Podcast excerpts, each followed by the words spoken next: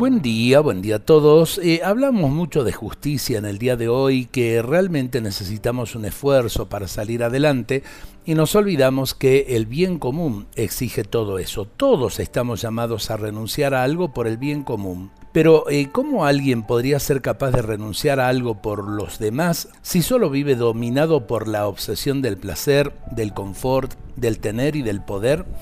¿Cómo podemos renunciar a algo si no desarrollamos otros valores más altos? ¿Por qué razón uno no va a ser injusto o corrupto si eso le sirve para mantener y desarrollar un bienestar personal sin límites? Cuando el valor exclusivo de los ciudadanos es tener una satisfacción inmediata sin compromisos, ¿de dónde podrán salir las fuerzas para ser honestos, generosos, ciudadanos responsables? Solo la fuerza de la ley y de la policía podría protegernos unos de otros, pero eso nunca será suficiente porque la ley siempre puede ser violada.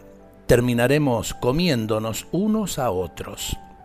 Los cristianos tratamos de obrar bien y de ser mejores no porque hay una ley que lo ordena, sino porque queremos responder a un amor infinito que ha tomado nuestra vida. Eso nos permite ir más allá de nuestros placeres y necesidades superficiales y nos estimula a esforzarnos a ser honestos y a entregarnos por un mundo mejor. ¿Ese es realmente tu ideal?